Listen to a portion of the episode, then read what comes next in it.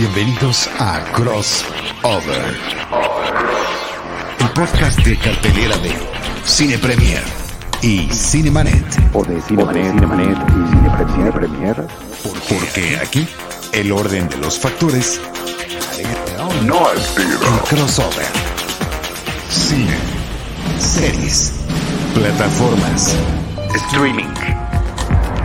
Esto es Crossover.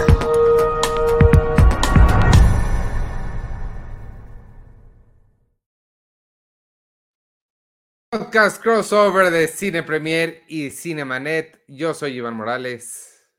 Yo soy Charlie del Río, este es el podcast de Crossover, por supuesto que sí, entre Cinemanet y Cine Premier. Ivanovich, ¿cómo estás? ¿Qué Muy te bien. parece esta nueva etapa que tú inauguraste, que tú concebiste, que tú fraguaste de Crossover para hacerlo temático, para hablar de cosas que no necesariamente sean lo que esté completamente vigente en cartelera o en plataformas? Bien, me gusta. me gusta la idea. A veces, este, y, y digo, dejamos espacio por si alguien tiene algo que quiere recomendar muchísimo nuevo, Claro. como Flora and Son, que está en Apple TV Plus y que es mi segunda película favorita del año. ¿Qué? Este, ¿La pueden ver? Sí. Wow, ¿No- le ya la viste? pero- no, pero con, con eso ya estoy invitado. ¿Vas- ¿Va a ser el tema entonces? Sí debo decir que, o sea, no, es una película muy personal, o sea, son, los gustos son personales, pues, amigos, no me Sí, griten si pues no les gustaron. De eso. Este, ¿de eso se va a tratar hoy? No. No, la próxima Em, semana, pregunto yo. Ah, ¿Da no, porque- para, ¿da eh, para pues- platicarlo la próxima semana? pues, claro, da para mil cosas platicar, claro. Este, mi película favorita número uno del año, si a alguien le interesa, se acaba de empezar su corrida comercial en Nueva York, nada más, así de chiquita es, en el IFC. Si alguien está en Nueva York, si alguien nos está escuchando en Nueva York, amigos, este fin de semana comienza su corrida comercial en el IFC Center. Vayan a ver, se llama Fantastic Machine y es una cosa de verdad espectacularísima para cualquiera que en algún momento de su vida le haya gustado el cine o la imagen en movimiento. Es una cosa increíble. Este fin del anuncio de algo que bien poquita gente va a poder ver. Bueno, algún, tú lo viste en Sundance y me Sí. imagino que en algún momento llegará por acá. Estoy esperando, estoy, sigo esto a los cineastas en, en todas las redes que puedo para en el momento en el que anuncien que hay una corrida comercial más grande, internacional o lanzamiento en digital o Blu-ray o algo, ahí estaré. Bueno, pues ahí estaremos. El día de hoy, Ivanovich, tenemos un tema doble. Eh, vamos a platicar sobre Only Murders in the Building, la serie eh, que está en Star Plus y que acaba de concluir su tercera temporada. Sí nos esperamos a que concluyera para darnos sus comentarios sobre ella. Trataremos que sea sin spoilers porque es una invitación para que la vayan a ver, pero eh, el chiste es platicar de la serie en general en estas tres temporadas y no nada más es interesante e importante que ya concluyó la tercera, sino que ya se anunció que viene la cuarta.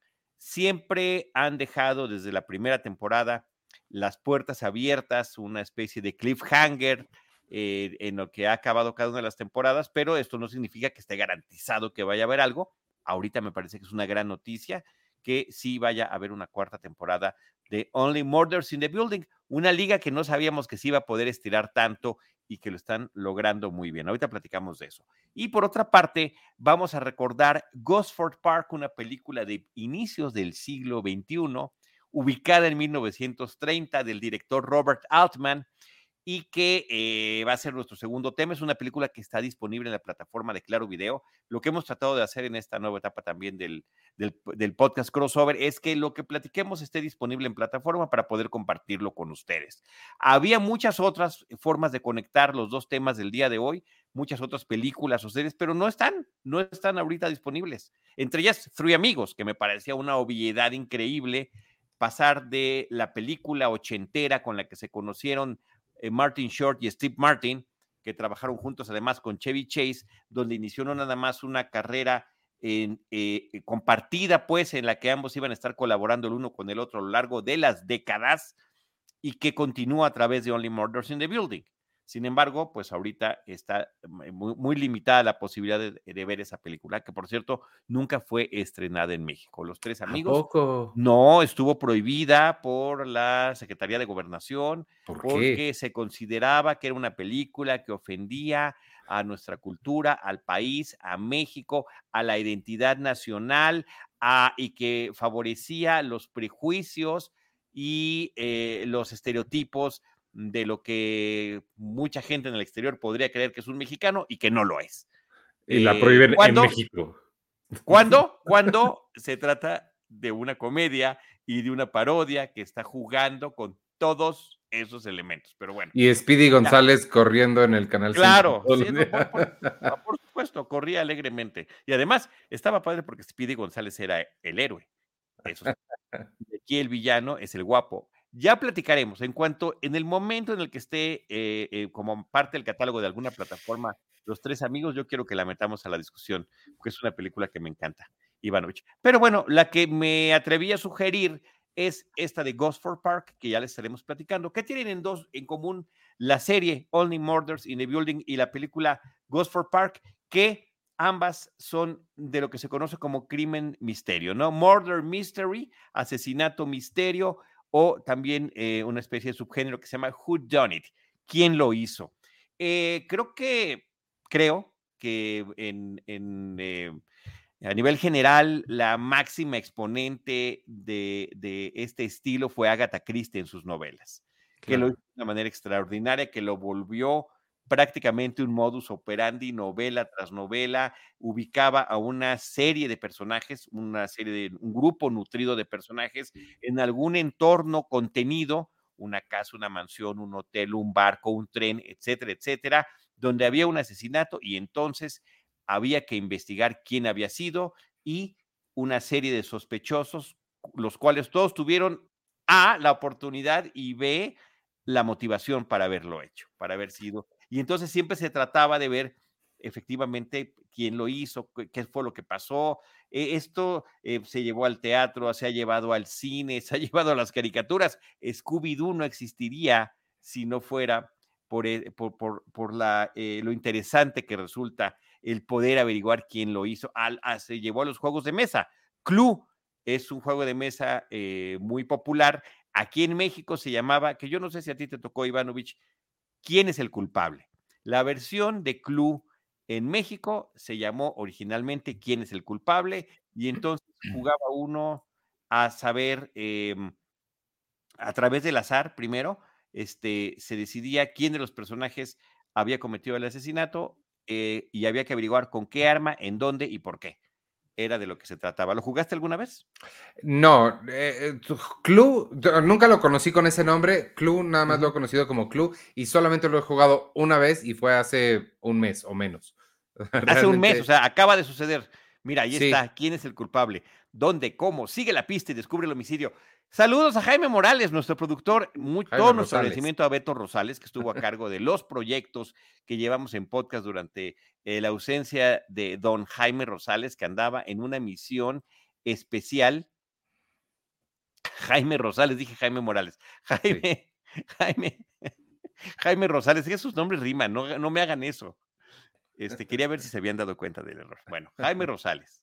James estuvo de viaje en España, en Stage México, estuvo poniendo en redes sociales todo lo que estaba sucediendo por allá y ya después nos platicará con detalle cómo le fue, pero sabemos que todo estuvo en orden y fantástico, una gran experiencia. Mientras tanto, este Beto Rosales fue quien estuvo a cargo de nuestros programas. Sí, ahí está el juego de quién es el culpable y eh, es tan vigente ese estilo que hoy en día hay nuevas películas en torno a las novelas de Agatha Christie.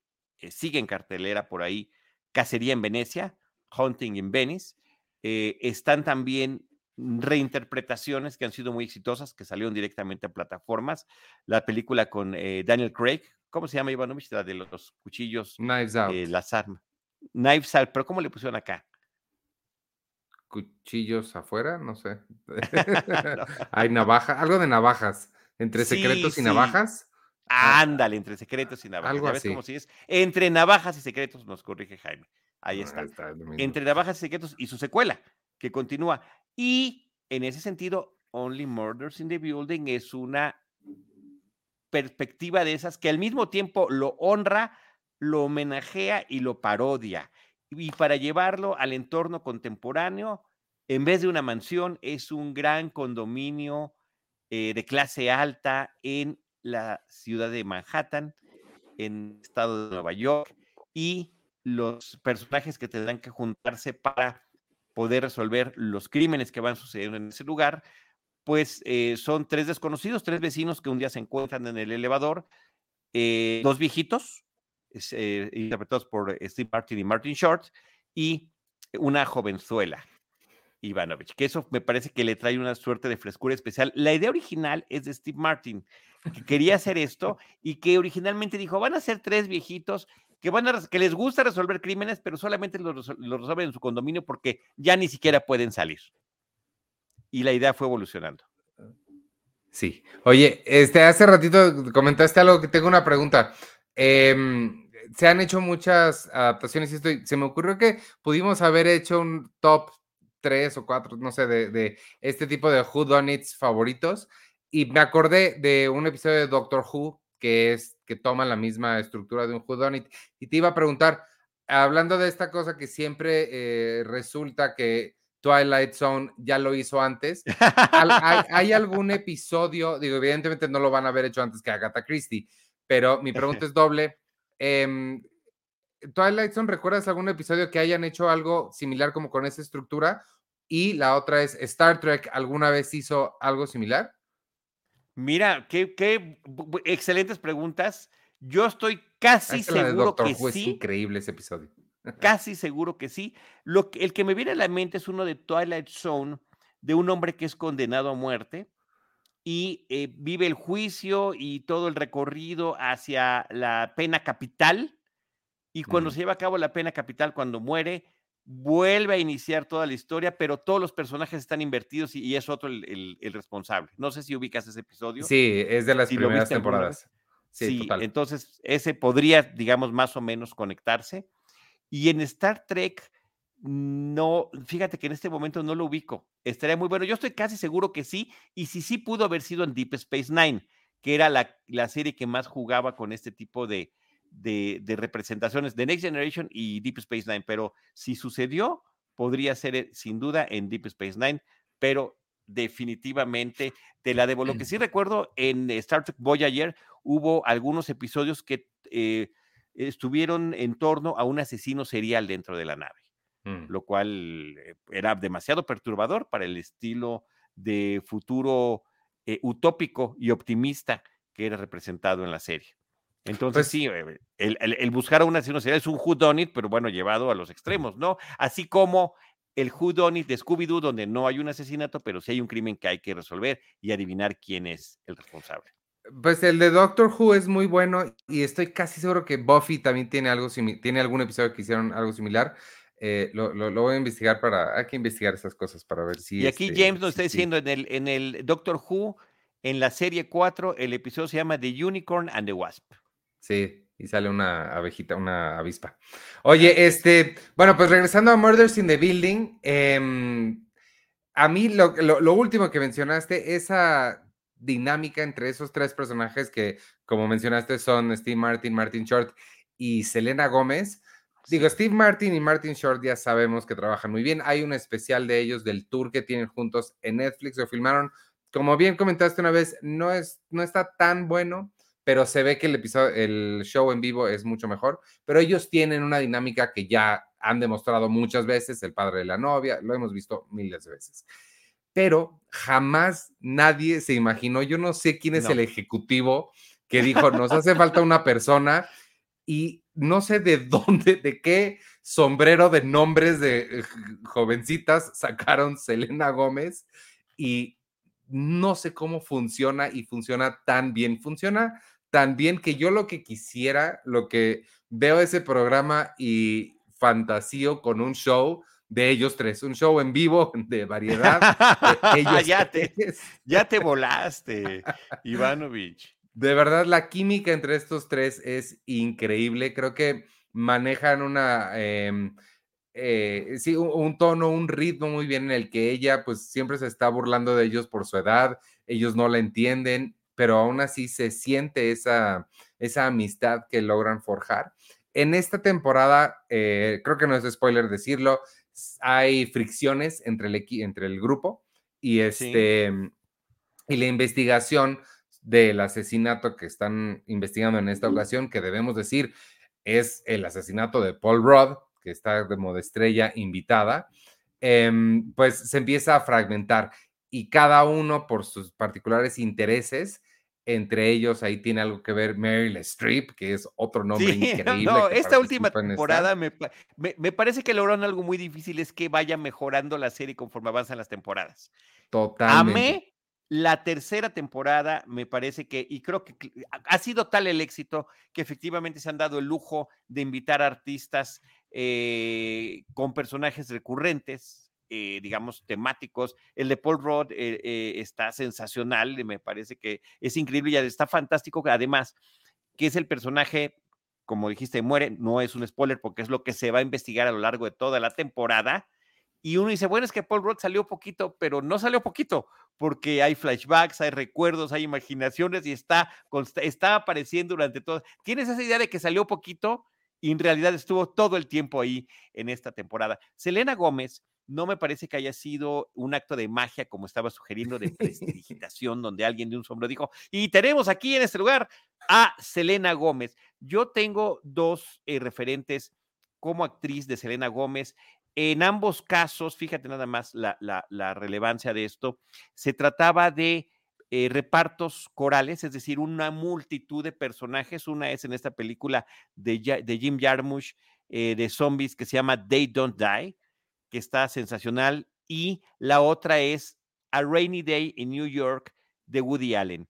En ambos casos, me parece que sobresale su personaje de estos eh, grupos muy nutridos de actores y donde se da esta muy interesante dinámica que se repite en Only Murders in the Building, donde los personajes están conviviendo con eh, y teniendo interacciones con una muy grande multitud de individuos. Entonces me parece que es, es eh, no es casual, pues, que Selena Gómez haya terminado en este rol.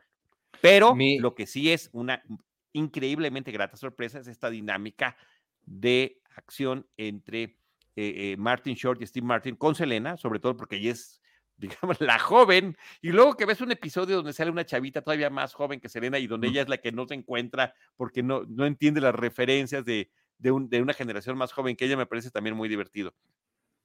Este, hay que decir también, y esto, Ivanovich, a mí, yo sé, porque lo platicamos mucho a lo largo de los años, nos gusta la comedia de, de Steve Martin, nos gusta la comedia de Martin Short, pero son eh, su estilo, porque así es parte de su estilo en la comedia, son sobreactuados.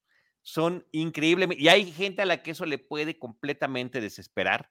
En mi caso, me parece que eh, et, entre ellos han encontrado un muy buen timing y que en esa dinámica entró bien Selena, aunque ella no la comparte.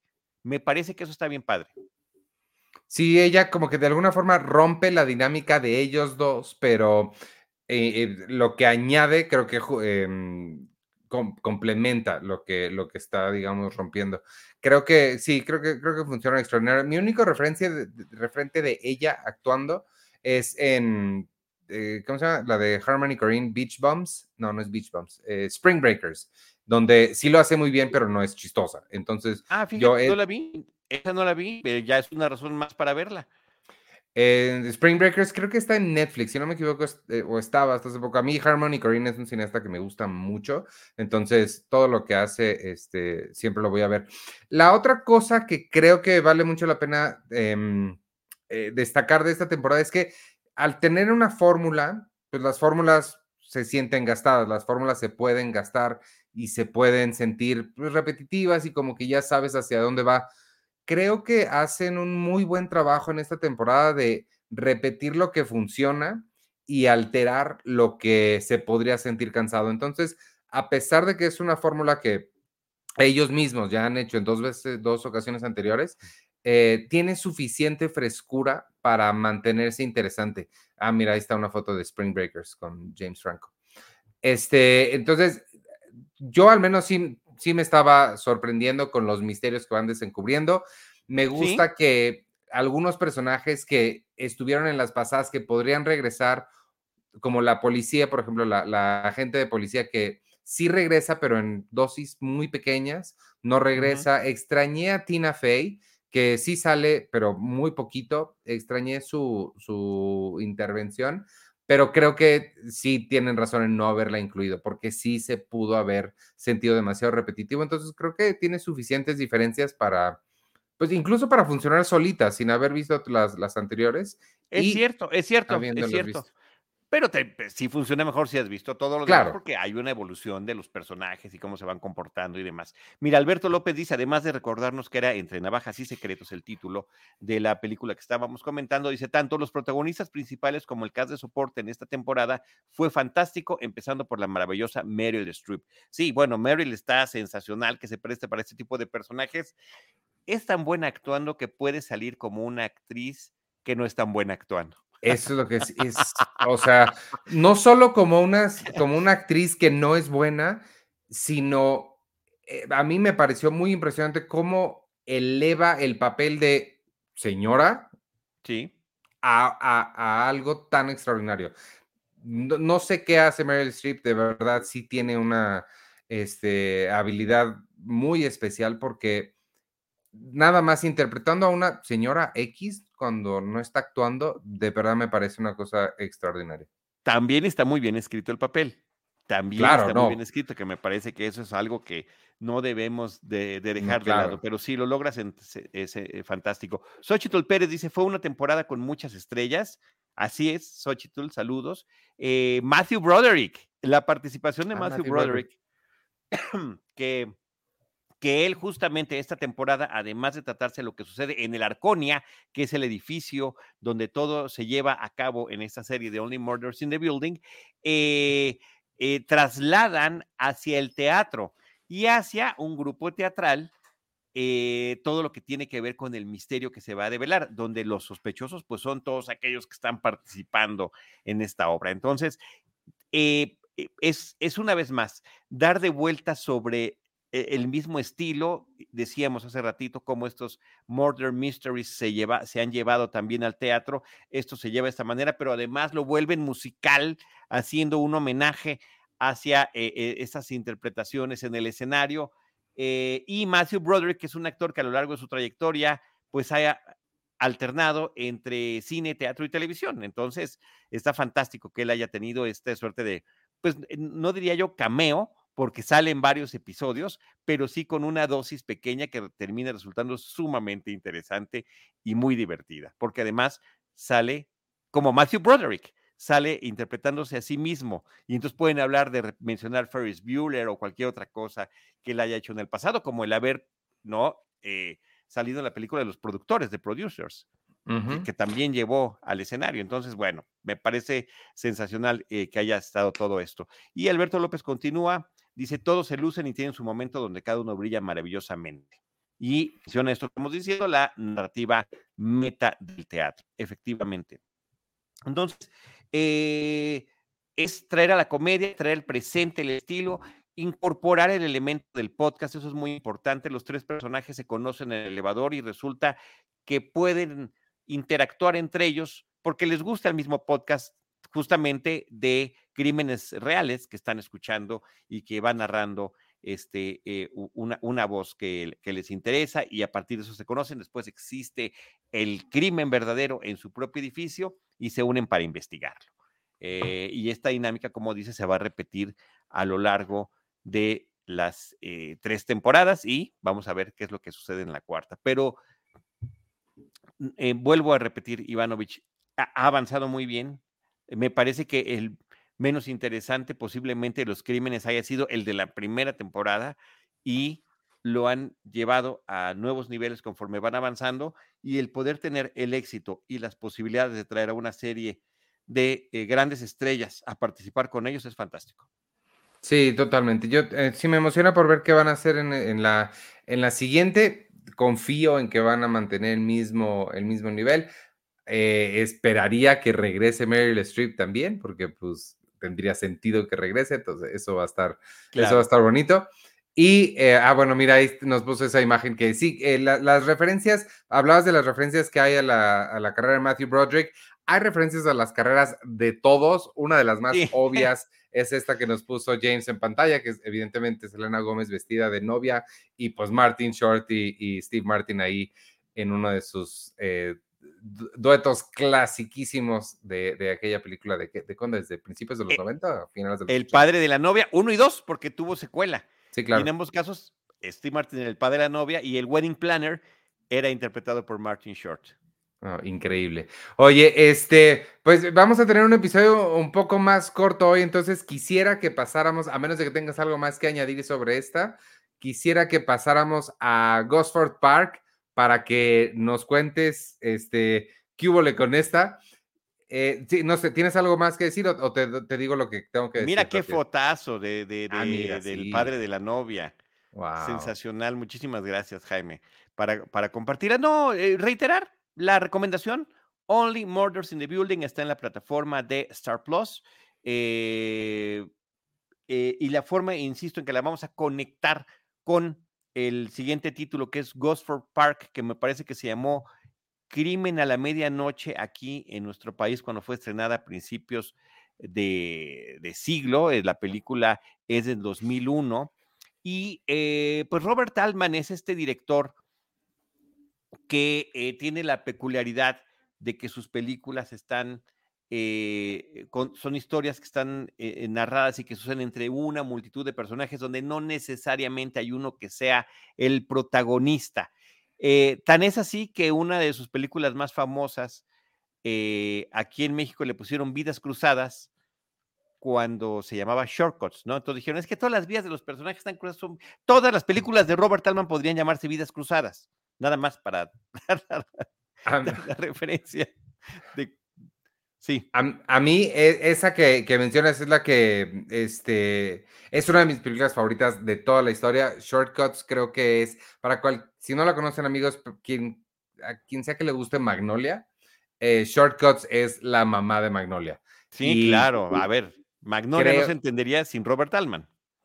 Totalmente. Entonces, esta y este McCabe Mrs. Miller. Tiene, Robert Altman tiene muchas películas que a mí me gustan mucho, especialmente, te digo, Shortcuts. Pero sí quería empezar diciendo eso, porque esta, mi única memoria, yo la vi cuando se estrenó, la vi en el cine y me aburrió terriblemente. Salí casi dormido. Esta y, y ¿cómo se llama la de Richard Gere? Este, Mr. T and the Women se llama también las, las dos me aburrieron muchísimo.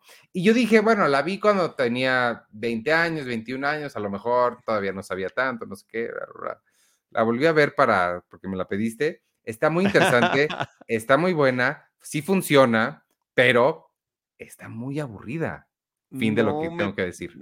No, no, Iván, no, dices esas cosas y de verdad que me pongo muy triste. Eh, y no hemos mencionado a Robert Altman de Player, que a mí creo que es la que más me gusta, ah, sobre todo porque se trata del entorno de Hollywood. A ver, la, la, la, actual crisis de, eh, de, de, la huelga de los guionistas y de los actores podría explicarse viendo el ejecutivo de Player de Robert Altman, ¿no crees? O sea, porque cuando ves de qué manera se mueven las decisiones que toman los altos mandos de las distribuidoras o de las productoras de las películas, sin contar realmente con el talento de la gente, me parece que es una cosa sensacional. Este 1992 de Player y 1993 Shortcuts o Vidas Cruzadas, que es eh, como le pusieron por acá. Bueno, yo lo que quería decir de esta película de Gosford Park y, déjame nada más super checarlo del nombre en México, Muerte a la medianoche. Muerte a la medianoche es como le ponen a la cinta.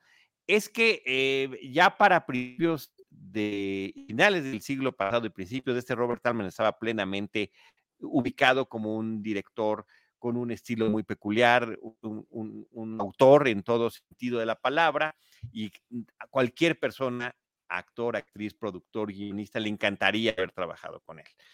Bob Balaban, que era amigo de Robert Altman, eh, Bob Balaban, que nosotros lo tenemos muy identificado por su papel de presidente de la NBC en la serie de Seinfeld, que discutimos Ivanovich y yo detalladamente a lo largo de cuatro años en Seinfeld, un episodio a la vez, eh, pues había tenido algunos proyectos que no habían funcionado con Robert Altman y le dijo, ¿qué quieres hacer? Bob, ¿qué quieres hacer ahora? Pues sabes qué, me gustaría hacer un murder mystery, algo así como el estilo de Agatha Christie. Eh, creo que quedaría muy bien con el estilo de las cosas que yo hago. ¿Por qué no buscas alguna posibilidad? Y, vamos viendo si hacemos algo. Entonces Bob Balaban eh, se, se, reúne con otro eh, amigo que conocía, británico, y le dice, oye, ¿me ayudas a hacer el guion para presentárselo a este, se llama Julian Fellows. Eh, le dice eh, Bob Balaban a Julian Fellows, ¿me ayudas a hacer un guion para Robert Talman? ¿Qué? ¿Un guion? Sí, ¿qué es lo que quiere? Pues quiere un murder mystery, y pues tú eres británico, a lo mejor se te ocurre algo, y bueno, el otro toma todas las referencias que de vida que pudo, tuvo una vida acomodada, eh, me parece que de familia diplomática, no estaba muy acostumbrado a las altas esferas británicas y termina escribiendo una historia ubicada a principios de los años 30 del siglo pasado, este, ahora sí que entre la Primera y la Segunda Guerra Mundial, donde un grupo de eh, personas de la alta sociedad británica se reúnen en una casa de campo para una reunión social, para irse de cacería y demás. Todo eso es el pretexto, uno, para contar un murder mystery, pero para darle una vuelta de tuerca. Dice eh, Fellows que se puso a ver todas las películas de Robert Altman. O sea, quiero ver cuál es su estilo y quiero atinarle. O sea, estaba como, a lo mejor no lo voy a lograr, pero quiero, quiero acercarme a lo que él hace. Entonces, eh, hace, el, hace el Murder Mystery, pero ya habían quedado que tenían que dar una vuelta de tuerca, que tenía que ser paródico. Y el otro elemento que, que, incluye eh, Fellows es el de la distinción de clases sociales. O sea, si hubiera una película que pudiese ser un antecedente de Parásitos, sería esta cinta de Gosford Park o Muerte a la Medianoche. La distinción eh, clasista está eh, eh, subrayada a tal nivel que está la gente de los pisos de arriba y los de abajo. Toda la gente que trabaja en el servicio doméstico están abajo, choferes, eh, amas de casa, el mayordomo, que es el meromero, hay una, hay una como mayordoma también que organiza las señoras, que es Helen Mirren, ni más ni menos. El repartazo me parece que es increíble. Todos dijeron, prácticamente no cobro con tal de trabajar con Robert Altman. Clive Owen, Kristen Scott Thomas. Es un reparto así que de verdad que no te lo acabas, pero que a diferencia de otras películas, mm, siento, Ivanovich, que no te distrae, no estás así, ay, mira cuántas estrellas. Y hacen varias cosas distintas. Normalmente el crimen, el asesinato, la muerte sucede muy al inicio de la novela, de la historia o de la obra de teatro o de la película. Aquí sucede prácticamente a la mitad, o sea, nos la pasamos viendo la vida de estos, cómo funciona la vida del servicio doméstico, cómo funciona la vida de los de la alta sociedad y demás. Finalmente, cuando sucede el asesinato, decimos, bueno, es que este tipo era verdaderamente despreciable.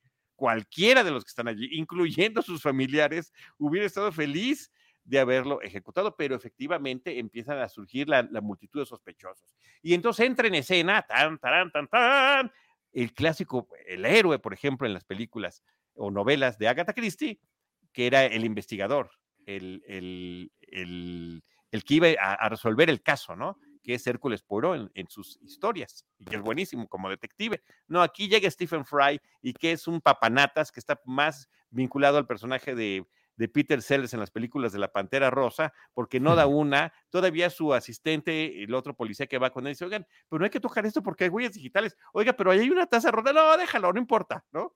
Y el propio Altman y Fellows decían que convirtieron esto de who done it, quién lo hizo, en más bien en who cares who done it, a quién le importa qué es lo que haya pasado, sino más bien cómo se dan estas dinámicas sociales entre las personas y las distintas clases. Pero al mismo tiempo hay un personaje que es la nueva eh, eh, mujer del servicio doméstico de una señora que está interpretada por Maggie Smith, que está fantástica, que es la que, por la que vamos viendo toda la historia, porque ella es la, la nueva en esto.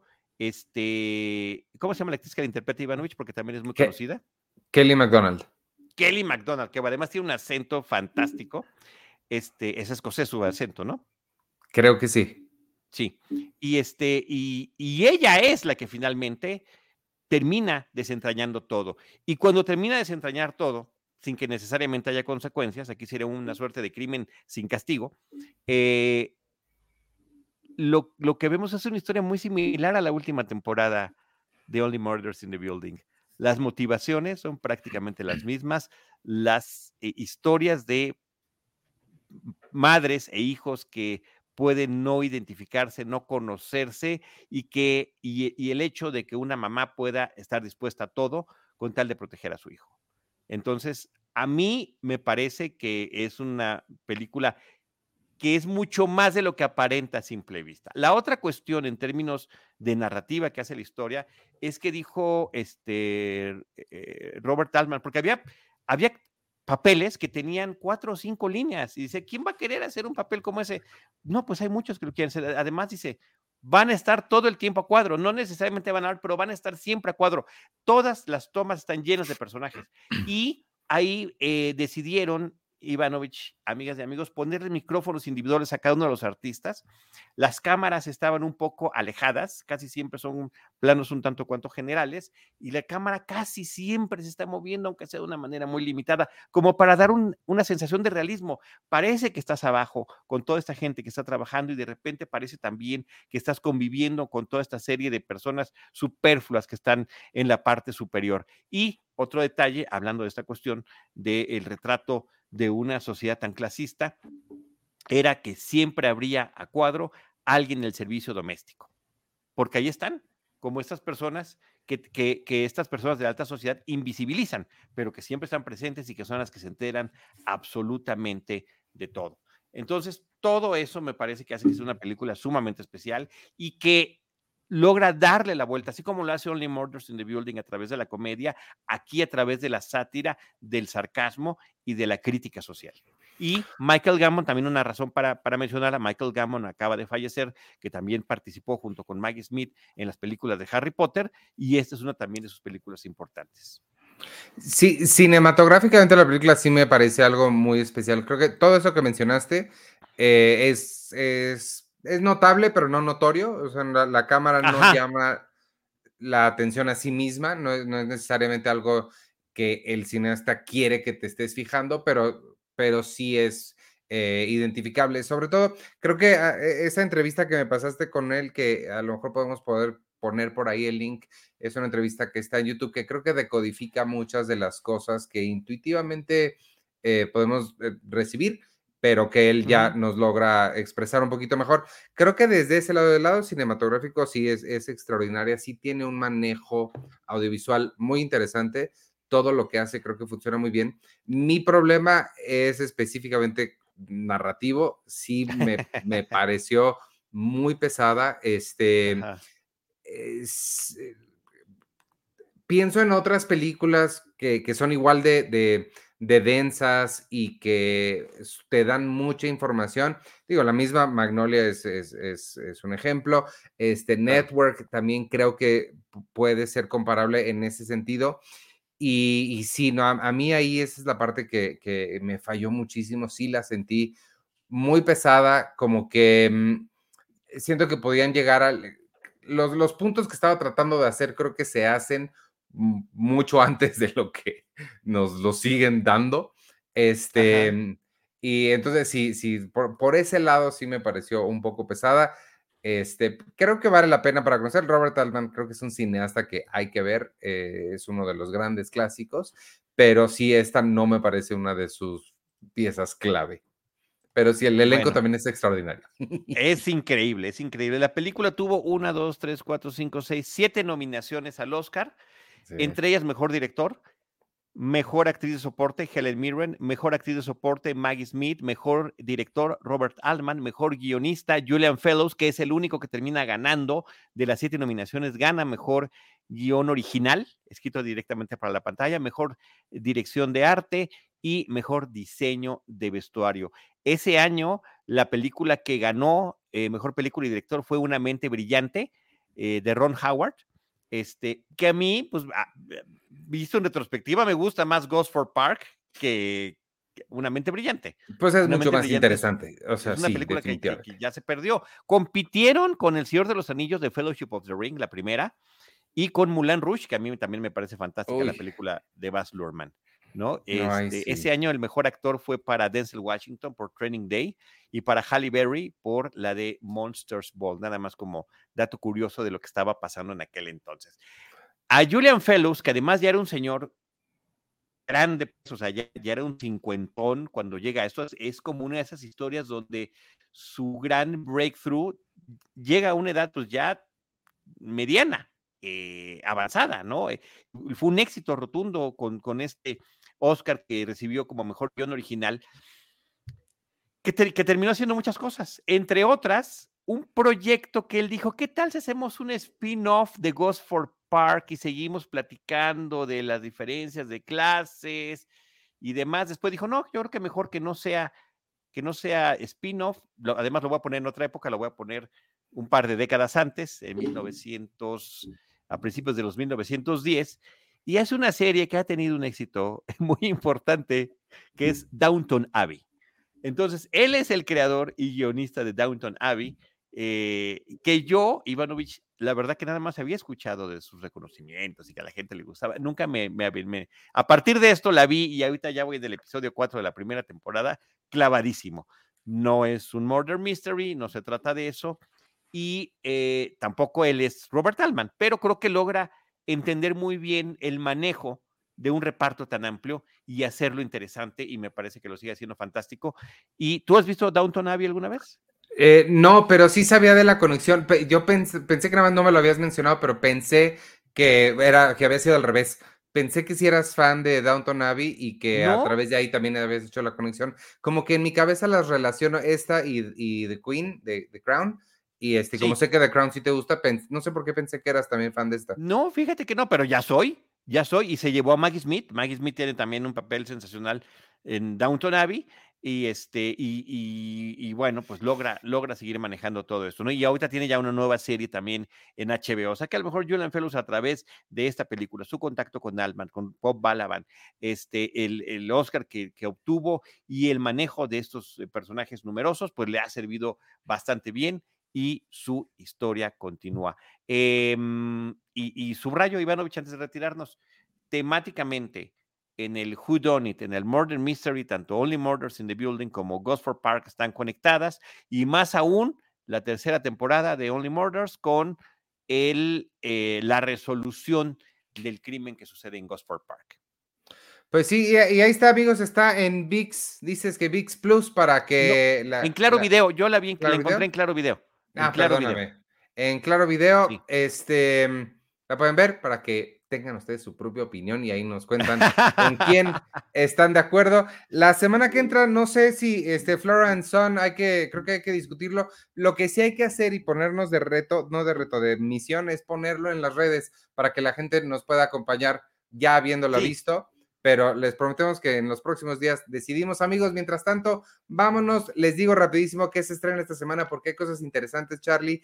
A Netflix llega, bueno, ya está desde la semana pasada, Juego Limpio, eh, Fair Play en inglés, es con eh, Phoebe Dynevor de, de, Bridgerton y Alden Ehrenreich, a quien conocemos por Solo Han Solo. Está bien padre, esa se llama Fair Play, Juego Limpio, es un thriller que se los recomiendo mucho. Está Blanquita, que se supone que está muy buena también.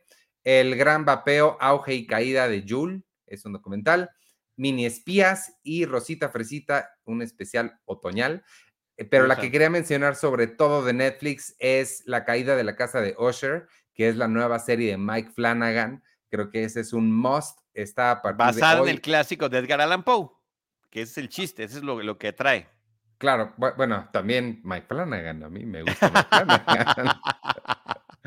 Este, eh, a partir de hoy, 12 de octubre, ya está en Netflix. A Disney Plus llega eh, Mi Música, Mi Tierra, con este, es una serie de documentales de música. Esta semana está Luciano Pereira, Escalofríos, la serie. Y en Star Plus, bienvenidos al Rexham, que para los fans de fútbol creo que está interesante esta serie. Solar Opposites, he escuchado cosas muy buenas de ella. La temporada 4 ya llega. Y a Prime Video ya está Misión Imposible, Sentencia Mortal, con costo extra, Awareness, Gran Turismo de jugar a jugador a corredor, The Burial, que es con Jamie Foxx y Tommy Lee Jones, y esta les va a interesar a los fans del terror y las cosas serie B, Winnie the Pooh, Miel y Sangre, ya está en Prime Video también. Este, y en cines, En cines no hay muchísimo, pero está Catacumbas, Invasión Final, Dioses de México, el reestreno de Moana y el reestreno de La Cenicienta. Está celebrando Disney 100 años de, de animación y esta semana reestrenaron Moana y La Cenicienta. Y pues nada, veamos entonces qué vamos a ver para la semana que entra. Mientras tanto, yo me despido. Soy Iván Morales, me pueden seguir en arroba Iván Morales y en todas las redes sociales de Cine Premier, ahí con Cine Premiere, con la E al final, no se les olvide. Nos vemos la semana que entra y despídete tú, Charlie. Gracias, yo soy Charlie del Río, arroba Charlie del Río y también Charlie del Río Cine y Series. Eh, por ahí me pueden encontrar en las distintas redes sociales y por supuesto en todo lo que hacemos en Cinemanet como Cinemanet o Cinemanet 1. Ahí nos encuentran. Nosotros en todos estos equipos les estaremos esperando nuestro próximo episodio con Cine, Cine y más Cine. Cinemanet y Cine Premier presentaron Crossover. El podcast de cartelera de Cine Premier y Cinemanet. Hmm, ¿O era al revés? porque aquí el orden de los factores No altera. El crossover. Crossover.